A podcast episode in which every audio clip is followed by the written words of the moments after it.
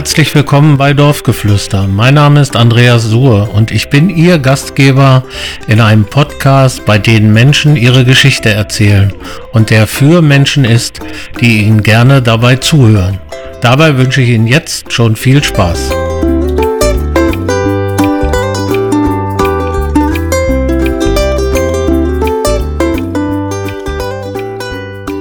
dieser Folge von Dorfgeflüster freuen wir uns auf Joachim Notdurft, den langjährigen ersten Vorsitzenden des TSV Holtensen.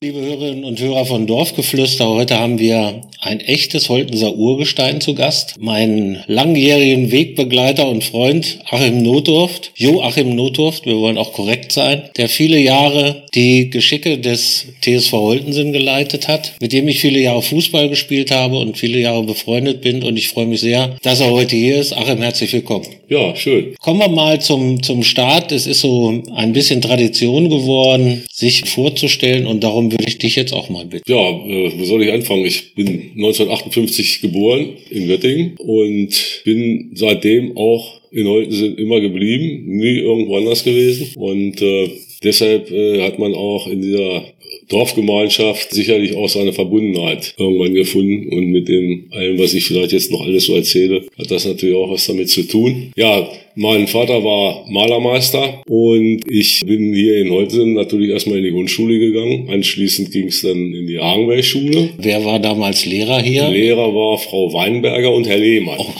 die kenne ich auch gut. Ja, und wir haben ja dann mit äh, zwei Schuljahren immer in einer Klasse gesessen. Das ja. war ja so üblich hier. Also die erste und zweite und dann die dritte und vierte Klasse. Und ja, und dann fünfte Klasse ging es dann zur Amberg-Schule erstmal, Hauptschule. Dann bin ich zwei Jahre in der Gerhard-Hauptmann-Schule gewesen. Aber ich musste dann nach zwei Jahren wieder zurück zur Hagenberg-Schule, weil ich äh, äh, am Lernen nicht so viel richtigen Spaß gefunden habe.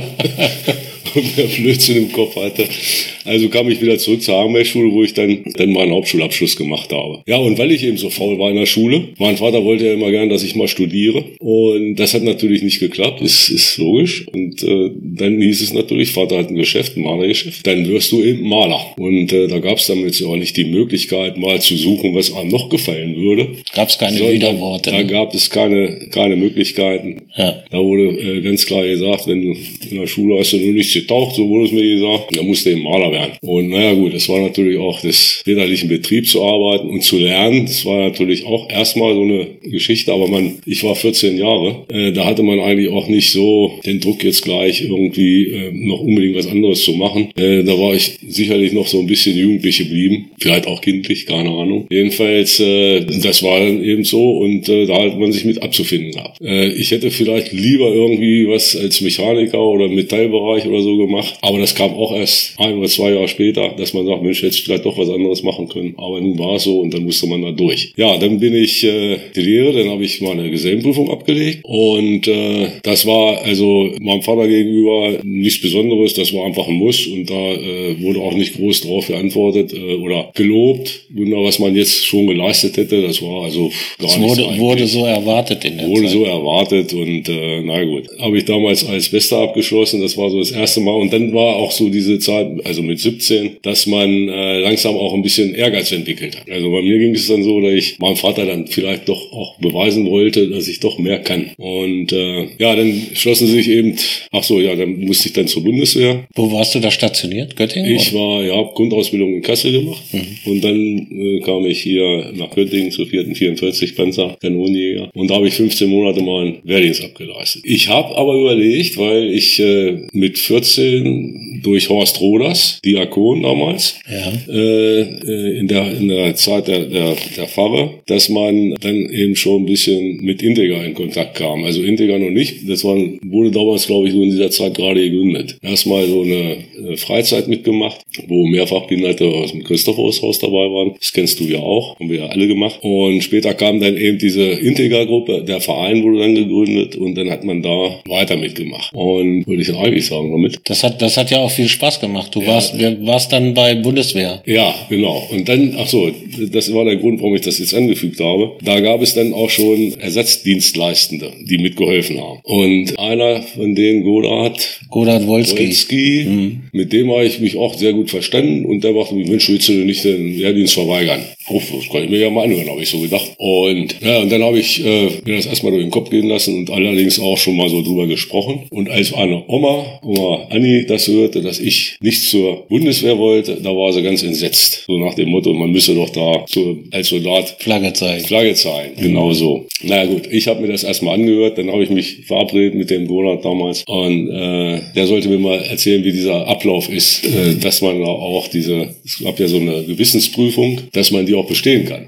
Und dann wollte ich ganz ehrlich diese äh, Geschichte dann mal integral ableisten. Ja, und dann hat er mir erzählt und dann war das aber so äh, für mich dann auch hanebüchend, was für Fragen einem da gestellt werden. Und dann habe ich da Abstand von genommen. Da habe ich gesagt, also da kann ich äh, so doll lügen kann ich gar nicht, was ich da auf bestimmte äh, Fragen antworten hätte müssen. Äh, also das kam dann für mich mehr in Frage. Also bin ich zur Bundeswehr gegangen. Dann habe ich diese 15 Monate äh, da abgedrückt und äh, habe mich dann mit 21 war da in Hildesheim beim Berufsbildungszentrum angemeldet zur Meisterschule. Habe das vorher mit dem Arbeitsamt und so weiter alles abgeklärt, ohne dass mein Vater das wusste. Und als ich dann soweit alles in, unter Dach und Fach hatte, die Anmeldung und Arbeitsamt, zu der Zeit gab es dann auch noch, wurde das auch gefördert und kriegte dann auch äh, ganz gutes Geld. Und dann habe ich meinem Vater erst gesagt, dass ich also nächstes Jahr zur Meisterschule gehe, ein Dreivierteljahr nach Hildesheim. Der fiel natürlich aus allen Wolken, kleiner Betrieb und ich habe ja nun auch mal Arbeit auch gemacht. Und äh, ja, dann musste ich, er sagte, wie kommst du da überhaupt dazu? Wer soll denn das bezahlen?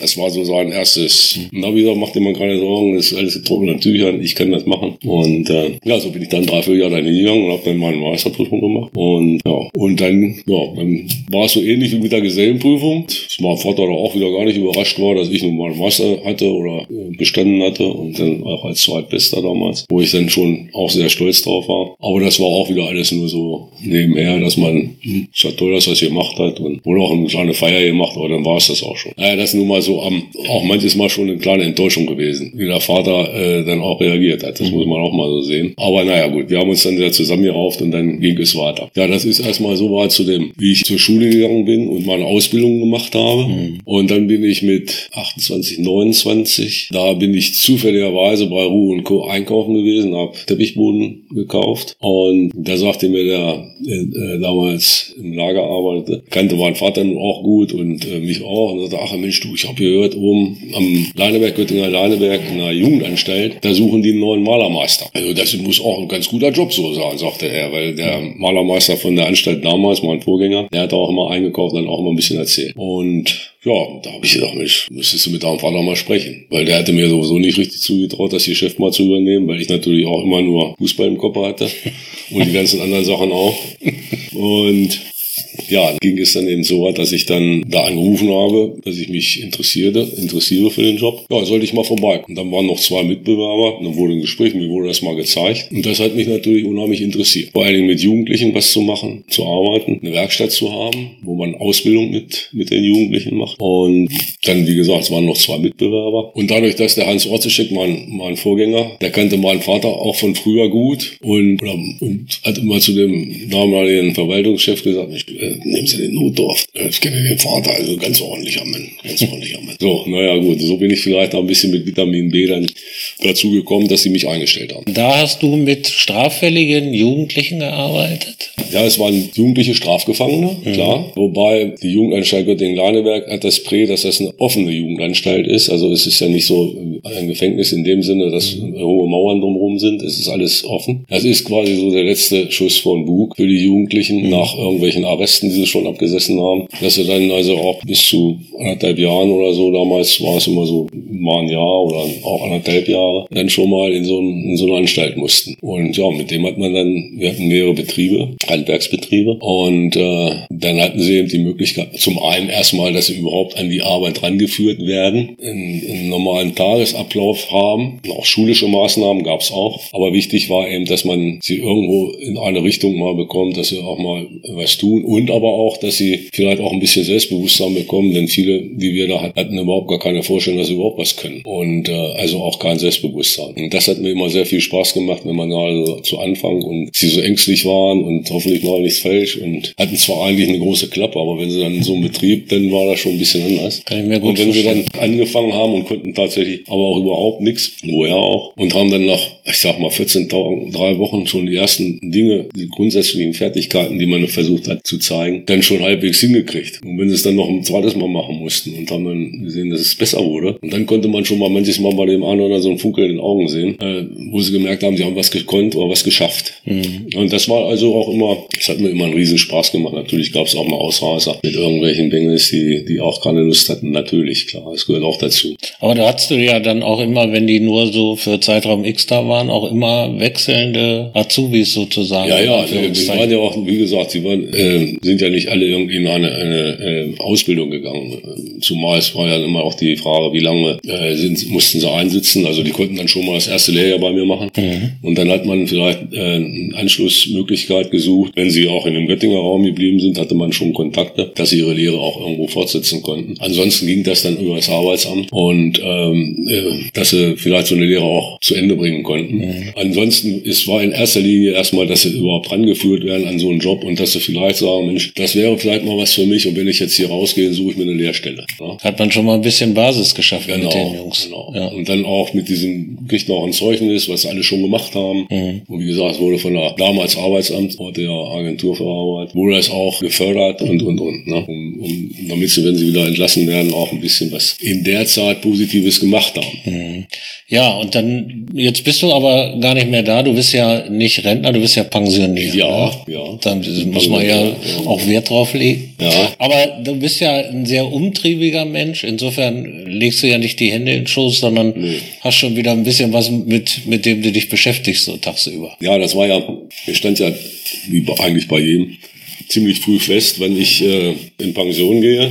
Wir waren also der Polizei angegliedert in dem operativen Geschäft, sage ich mal, in, in, in dieser Anstalt. Also jeder, der mit äh, Gefangenen zu tun hatte, muss mit 60 in Pension gehen. Und da habe ich mir natürlich schon sehr früh auch so meine Gedanken gemacht, was passiert mit dir, wenn du mit 60 zu Hause bleibst. Ich meine, ich hätte sicherlich zu Hause, habe so auch immer noch was zu tun, aber das ist nicht das, was mich ausfüllt oder alleine irgendwo umzubrutschen. Und deshalb war es für mich klar, ich muss irgendwas noch machen, wo ich mit Leuten Kontakt habe. Da kamen mir so Dinge, äh, vielleicht nochmal in eine Seniorenuni zu gehen, da vielleicht nochmal irgendwie ein paar Vorlesungen zu besuchen. Natürlich auch der, dass man vielleicht auch vom Brain her noch ein bisschen was dazu lernt, aber eben auch mit anderen zusammensitzt und vielleicht mit denen auch sich unterhält und diskutiert. Das war so eine, eine Gedanken, ein Gedankengang. Und dann kam das die Zeit mit den, wo die Flüchtlinge ja dann auch kamen. Äh, da wurde ich dann auch angesprochen, in Friedland vielleicht mal irgendwas mitzumachen, so eine Betreuung mit zu übernehmen und solche Dinge. Aber letztendlich bin ich dann äh, zur RST gekommen, weil Annette ja nun auch schon über viele Jahrzehnte bei Rauf und bei RST auch ist. Mhm. Und ich kannte Annette ist eine Frau übrigens. Ach so, ja, muss man vielleicht auch erwähnen. Schon auch etwas länger. ja, und so kam ich dazu, dass da jemand gesucht wurde, der so ein bisschen auf 450 Euro Basis, Mädchen für alles, Hausmaster, Fahrdienste und was weiß ich alles, äh, macht. Und äh, das hat mich gereizt. Das ist eben äh, Tiefbaufirma und äh, hat was mit Handwerk zu tun und wäre kein Mensch, der sich dann irgendwie in so ein Büro begibt und sagt, so jetzt ich da irgendwie eine Büroarbeit oder so. Das ist ja noch nie mal ein Ding gewesen. bin ja eben auch anders groß geworden. Ja, und da bin ich jetzt drei Jahre und es macht mir einen Riesenspaß. Es ist immer, immer was Neues, immer abwechslungsreich. Und da kann man auch mal so große Maschinen bewegen, oder? Das kann man auch, ja. Und da wollte ich noch mal die Schleife kriegen zu deiner Jugend. Ihr habt ja früher, ich meine, mhm. auch alles verjährt, deswegen kann man das ja heute auch erzählen. Mhm. Ihr habt ja früher auch mit eurer Gang, so das eine oder andere hat man ja mal ausgefressen. Heute geht das ja gar nicht mehr, weil dann würde man sicherlich gleich Ärger mit der Polizei kriegen. Aber vielleicht gibt's noch einen Schwank, den du mal erzählen kannst, ohne vielleicht auch Namen zu nennen. Aber ja, der, ja, gut, der, ja, was, die. Die, Knepe, die, die ihr mal gemacht habt in den Jahren. Ja, naja, was, was für uns äh, Kinder, Jugendliche, ich weiß gar nicht mehr, wie alt man war. Also äh, ich bin meistens immer mit den Leuten zusammen gewesen, die ein, zwei Jahre älter waren als ich. Und äh, die hatten natürlich immer schon ein bisschen mehr Blödsinn im Kopf. Und für uns war ja das Tollste, es wurde ja ringsrum gebaut. Es waren ja damals schon, vielleicht ist das wieder Retour, RSD und jetzt in die Richtung. Deswegen frage ja ich danach. Schon, ja, ja, ist so damals schon immer interessant gewesen. Irgendwelche hm, Baumaschinen Maschinen oder die, wie hießen sie, Bobbys hatten wir damals, also diese Muldenkipper, diese kleinen, waren ja kleine Dinger. Und, äh, und da hatten wir einen speziellen Kumpel hier in Holten sind, der das auch immer gerne so ein bisschen angeleiert hat, der vorher schon wusste, wo, wo so ein Gerät steht. Und dann sind wir eben, wenn die Bauleute oder Straßenbauer oder wie auch immer dann Feierabend gemacht haben, dann sind wir dann mit den Rädern dahin gefahren. Ja, und eine Geschichte war hinten in der Feldmark, da wurde die Feldweg asphaltiert und äh, ich, sag einfach mal, den Spitznamen Kaffee hat dann gesagt, Mensch, lass uns mal da hingucken, da steht so ein, so ein Bobby, also so ein Mulden, kleiner Muldenkipper. Und dann sind wir da abends eben hin. Und damals konnte man den einfach mit dem Nagel schon zünden. Ne? Also man brauchte keinen Schlüssel. Und dann haben wir den gestartet und dann äh, Rüger, der wusste, der musste als erster natürlich drauf und dann ist er auf dieser Straße, äh, oder er war den Abend vorher wohl schon mal da und ist schon mal Probe, alleine Probe gefahren. Probe gefahren, dass er schon wusste, wie es ging. Und nächsten Tag, wie gesagt, sind wir dann dahin und dann war die Straße äh, seitlich befestigt mit so Stahlträgern, um diesen Asphalt zu halten, zu stützen, wenn er aufgetragen wird. Es musste jedenfalls auf diese Straße drauf. Und weil die Lenkung so leicht ging, ist er mal von der einen Seite auf die andere gefahren und hat immer zu weit eingeschlagen, fuhr immer wieder gegen diese Stahlträger. Und plötzlich sahen wir wie eine große Staubwolke von dem LKW. Dann hatten die sich hinten als Strohfinne versteckt und haben auf uns gelauert. Wir waren zu viert oder zu fünften Räder. Ja, und dann ging das natürlich los. Kaffee, Kaffee. Und der drehte sich um und dann ist er in den Graben gefahren mit dem Ding, abgesprungen. und dann Katowice weg auf die Räder drauf und abjauen. Jetzt mussten wir unter, die, unter der Autobahnunterführung da durch Richtung Körbchen und dann der Erste, der fuhr mit dem Fahrrad in die Böschung rein und wollte dann über die Böschung abbauen und die anderen machten es ihm nach. Also nach und nach alle vier. Nur ich, ich finde, das fahr du mal einfach weiter. Jetzt packen sie erstmal die, die äh, drei, vier, die, die anderen drei. Da, ja. weil die Räder lagen da. Und so war es dann auch. Also ich bin ins Dorf und bin abjauen. Und die LKW-Fahrer oder der LKW-Fahrer und noch einer, die haben dann die Räder eingesammelt, auf den LKW geschmissen, habe gesagt, nun kommt erstmal raus hier. Naja, gut, da war sie natürlich dran. Ja. ja, das waren so, so Sachen. Ja, dann, ich bin nach Hause gefahren und natürlich mit einem schlechten Gewissen. Und am nächsten Tag haben wir uns dann getroffen auf dem Sportplatz. Und was war denn nun? Ja, und äh, ja, wir müssen äh, nach Lengland zu Lütje kommen. Das war der Dorfpolizist. War der Dorfpolizist. Der Holtenser Dorfpolizist. Ja, die, der hatte seine, sein Büro aber in Lengland. Und äh, Bodo Bartling hat dann gesagt, ich, ich, ich fahre nicht, ich haue ab, hat er immer gesagt. Ich haue ab. Dann haben wir gesagt, wo willst du denn hin? Ich hau ab, ich fahre nach Haste zu meiner Oma. Weil seine Eltern das und hat er Schiss gehabt, dass seine Eltern das mitkriegt. Na, das waren so die, die äh, Sachen. Also es wurde dann nach Lengland und dann haben sie Du Du gemacht und dann war es wieder gelaufen. würde heute anders ausgehen. Das würde heute wahrscheinlich ein bisschen anders ausgehen. Ja, unabhängig davon, ob man es machen würde. aber, aber das waren ja auch andere Zeiten. Ja, das ja. ist so. Ja, Fußball hast du schon erwähnt. Du bist ja nun echtes Holtenser Urgestein, auch was den Fußball betrifft. Ja. Ich kann, kann nur den Hörerinnen und Hörern sagen, Achim war ganz häufig mein Sparringspartner, als ich in die erste ja. Herren gekommen bin. Ich war, der, war ja Youngster und er war schon erfahren und Mannschaftskapitän und ich habe durch ihn wirklich Zweikampfverhalten gelernt. es war eine gute Schule, durch die ich als Stürmer gegangen bin, als junger Stürmer, weil Hertha konnte es keinen treffen, weil ich doch im Training äh, einiges an Lehrgeld bezahlt habe. Aber es hat viel Spaß gemacht und äh, du hast ja auch in allen Mannschaften gespielt und bist dann ja, und das ist ja, jetzt kommen wir ja zum wesentlichen Punkt auch, irgendwann doch auch in die ehrenamtliche Arbeit eingestiegen, mhm. äh, als ja. im Spielausschuss. Naja, im Grunde genommen muss man sagen, ich bin, ich habe ja äh, auch schon immer, also ehrenamtliche Arbeit ging eigentlich los, weil ich vorhin schon erwähnt hatte, äh, mit Indega, dass man sich da schon für interessiert hat, das hat auch immer Spaß gemacht. Und dann im Sportverein war es halt so, du hattest eben gesagt, Mannschaftsführer, dann hatte man auch schon da äh, äh, immer ein bisschen, warte man jedenfalls, und es ist ja wohl auch so ein bisschen Verantwortung übernommen. Und äh, weil im, auch zu der Zeit schon im Verein ja unheimlich äh, Gemeinschaft auch vorhanden war. Ich denke nur immer damals schon äh, eine Sportwoche oder irgendwas, wenn irgendwas gemacht wurde, da waren wir ja auch als Fußballer, als Spieler auch immer mit dabei. Und wie gesagt, dann kam das mit den, äh, dass man auch schon mal Mannschaftsführer wurde. Und äh, ich weiß dann noch Wolfgang und Dieter Fischer, die waren damals Spielausschussobleute und die hatten mich dann immer schon mal angesprochen, ja, aufgrund meiner Geschichte innerhalb der Mannschaft. Und äh, dann hat man schon mitgeholfen. Also ich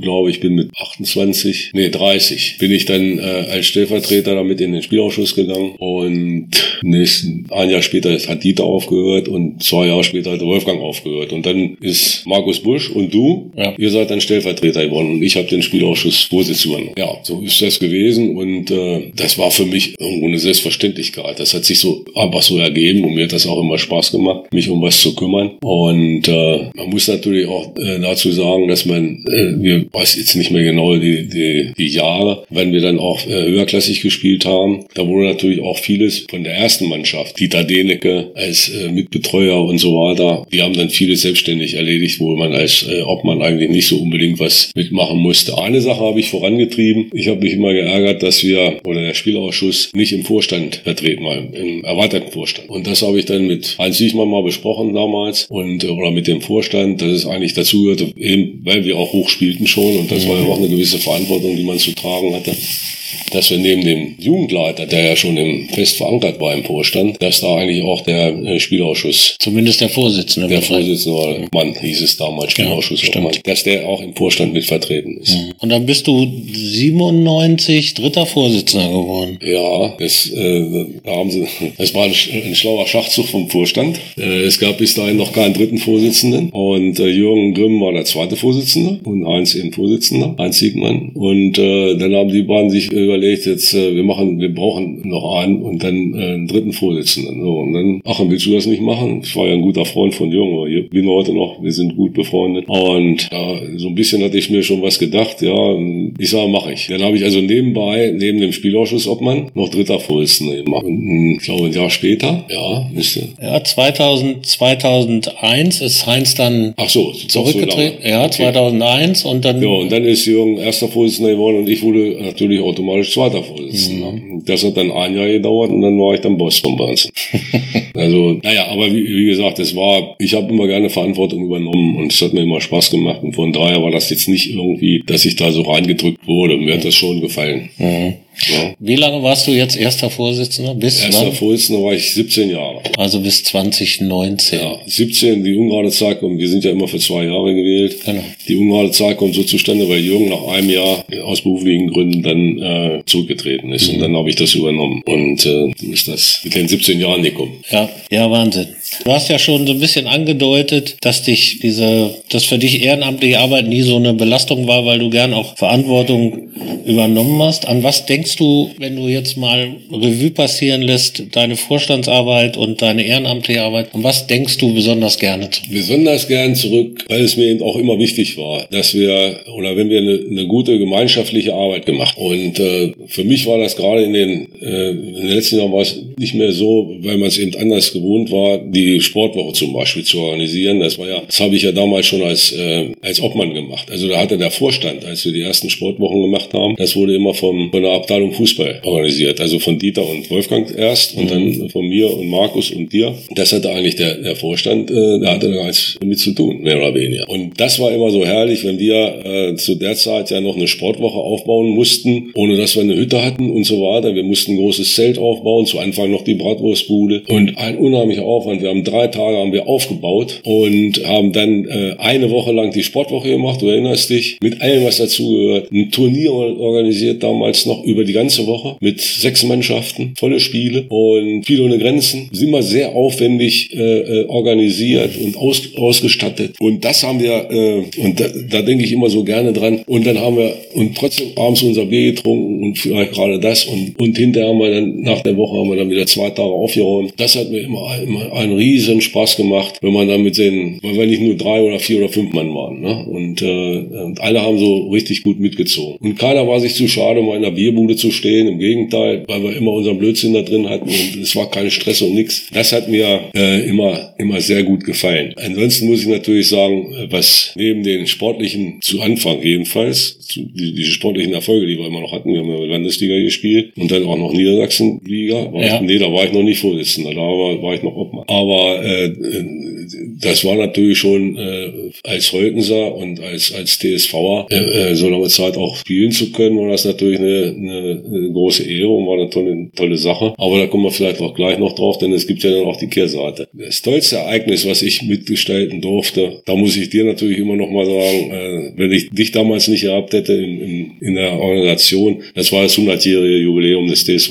Also das war was, das war was ganz Besonderes. Das kann man ja nur einmal erleben. Und wenn man das dann noch als Vorsitzender erleben darf. Und so eine Veranstaltung, wie wir da gezaubert haben, und da muss ich immer nur sagen, wenn du nicht dabei gewesen wärst, Andreas, hätte das bei Weitem nicht so geklappt. Mit deinen Ideen und du warst Lokomotive in diesen ganzen Sachen. Also da kann ich immer wieder nur sagen, besten Dank dafür. Aber das ist ein, äh, was wir dann auch zusammen erlebt haben. Also das war schon, das war was ganz Besonderes. Ja, das stimmt, das war schon, war viel Arbeit für alle Beteiligten. Ja. Das geht ja auch nur, wenn da viele mit ins, äh, wie hat Heinz immer so schön gesagt, ins Rad greifen. Aber das war auch emotional ein, äh, ein unglaublich tolles Fest. Wenn ich dann nur an den Tag der, der Legenden denke mit über 400 ehemaligen, die, die gekommen sind bis aus Italien und sonst woher. Ja. Das war schon schön. Das kann ich, kann ich nur bestätigen. Das hat ja, schon viel Spaß gemacht. War eine Idee mit den, mit der CD aufnehmen, mit unseren alten Fußballerliedern. Auch das, das war, das war ja so eine tolle Zeit, wo wir da, äh, ein paar Wochen hintereinander immer einmal eine Woche, äh, in, ins Tonstudio gegangen sind und haben diese Platten aufgenommen und haben gesungen und auch bunt gemischt vom Alter her, muss man ja auch sagen. Ne? Und äh, das war schon das war schon was ganz Besonderes. Ja, und dann gibt's natürlich, wenn man so viele Jahre ehrenamtlich aktiv ist, auch Zeiten, die nicht so erfreulich sind. Ja, das ist immer, wenn man erfolgreiche Geschichten irgendwann, sage ich mal, beenden muss, weil es eben nicht anders geht. In dem Falle war es dann eben die erfolgreiche Geschichte lange Zeit. Unsere erste Mannschaft, Mehrspartenverein ist schon klar, aber ich bin nun mal Fußballer immer gewesen und äh,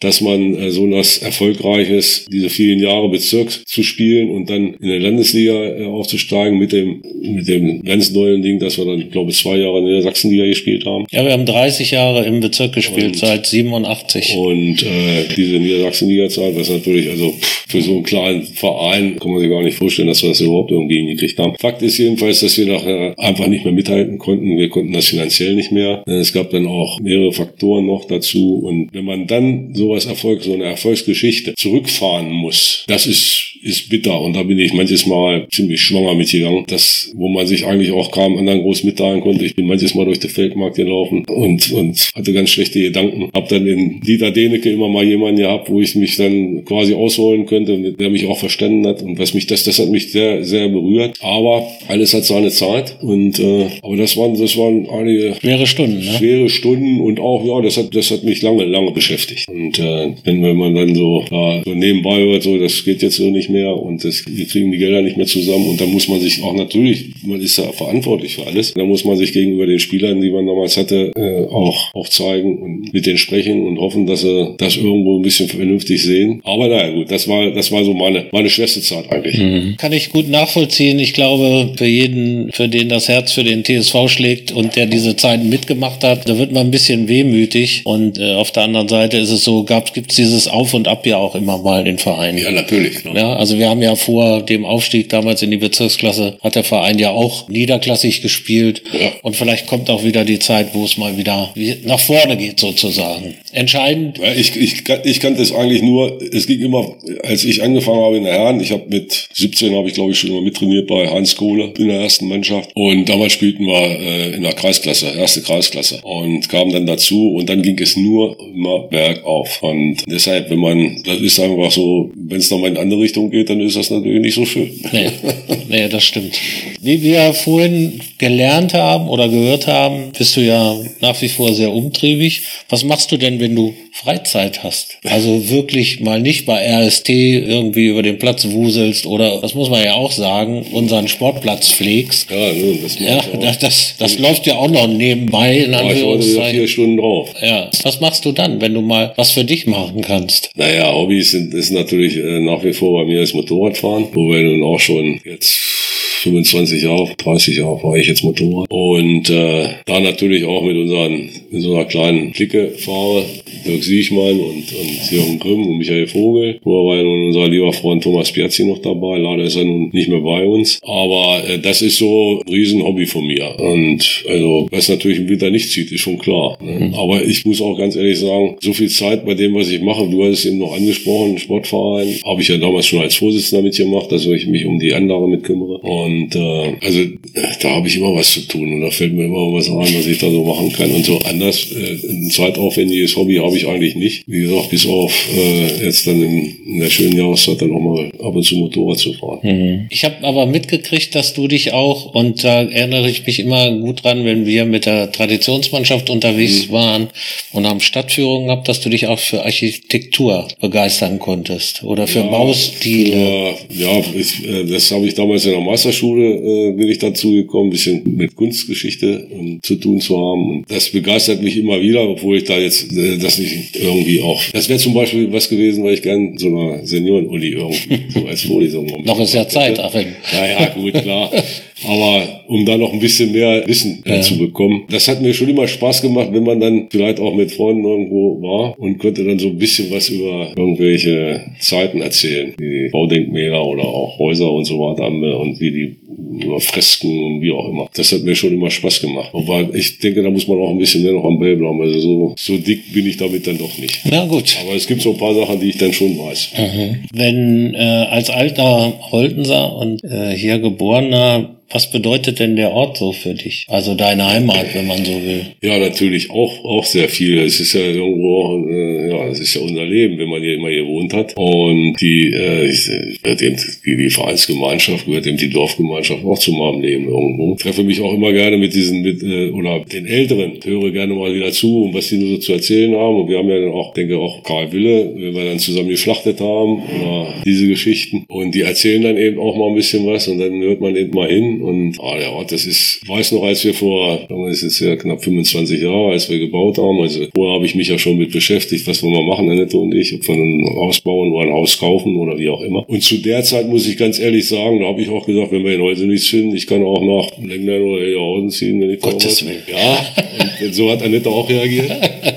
Und äh, naja, dann hat's dann doch gepasst, dass wir hier auch ein Haus bauen konnten. Aber ich will damit nur sagen, also zu der Zeit war ich dann nicht so, ich hätte auch irgendwo anders was genommen, weil ich eben äh, auch immer gesagt habe, ich, wenn ich jetzt, klar, wenn ich nach England oder hier gezogen wäre, hätte ich natürlich in heute sind so weit auch anderweitig geblieben, aber weiter weg, dann wäre ich eben in einen Sportverein eingetreten und dann hätte ich schon meine, meine Bekanntschaften auch wieder gefunden, mhm. wo, wo man mit zu tun hat dann. Ne? Aber im Grunde genommen, ja, Holtensen ist, ist natürlich ja meine Heimat. Ne? Mhm. Und da habe ich manche manches Mal jetzt so ein bisschen bedenken, wenn ich jetzt, jetzt kommt dieses Wohnquartier dazu, heute steht wieder in der Zeitung, dass sie sich wieder um diese Straße kümmern wollen, die zweite Zufahrt. Ich habe da größere Bedenken, dass das dann auch ein Stück weit über Holtensen noch mitgeht. Und äh, das ist ja nun, wir sind ja froh, dass wir damals diese Umgehung bekommen haben, dass wir verkehrsberuhigt sind. Äh, auf der anderen Seite kriegen wir ja vielleicht doch wieder ein bisschen mehr Verkehr, der eigentlich nicht in Holten, zu Holtensen passt, aufgrund mhm. der Straßensituation auch. Ja, das ist ja auch das, was viele deiner Gäste, die vorher hier ja. bei, bei Dorfgeflüster waren, dass die alle sehr begrüßen, dass Holtensen so ruhig geworden ist im ja, Vergleich zu früher. Ich meine, wir kennen das noch, wo die LKWs hier jeden Tag durchgebrummt sind.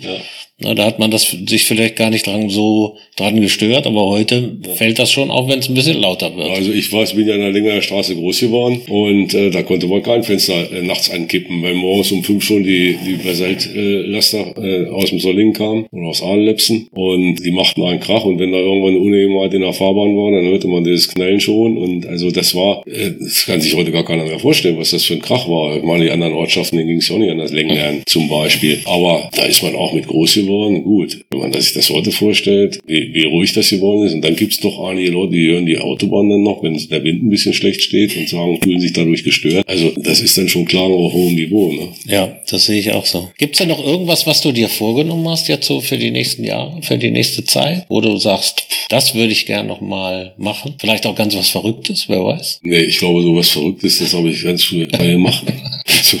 und, und sehr häufig ganz verrückte Sachen gemacht. Aber nee, also das ist jetzt so ein bisschen, ich bin, bin ein bisschen runtergekommen, also ne, runtergekommen, falsch Ausdruck. Also zur Ruhe gekommen. bin geerdet ja. und äh, äh, auch ja zur Ruhe gekommen. Ich bin geerdet irgendwo und fühle mich einfach so wohl, wenn ich, wenn ich äh, immer noch ein bisschen was tun kann. Und das ist das, was ich, was mich manches Mal so ein bisschen nervt, wenn andere sagen, wie lange willst du denn da jetzt? Dieser 450 Euro Job, hallo, äh, wie lange willst du denn noch machen? Ich sage, Also solange ich Lust habe und wenn ich fit bin. Ne? Und das ist für mich ganz wichtig. Ich könnte, könnte nie nur zu Hause rumsitzen und sagen, so jetzt war's das und dann äh, Hartz IV gucken oder wie auch immer. Und, und da, wirst, da verblödest du einfach. Und das ist nicht so meins. Also mhm. wichtig ist, dass ich fit bleibe und dass ich immer noch immer noch was machen kann. Ja, ja. Gut, lieber Achim, das wünschen wir dir ja. für die nächsten Jahre. Bleib gesund, bleib weiterhin so aktiv, auch im Sinne des TSV Hültensen ja. und der Dorfgemeinschaft. Und danke, dass du heute unser Gast warst. Ja, gerne.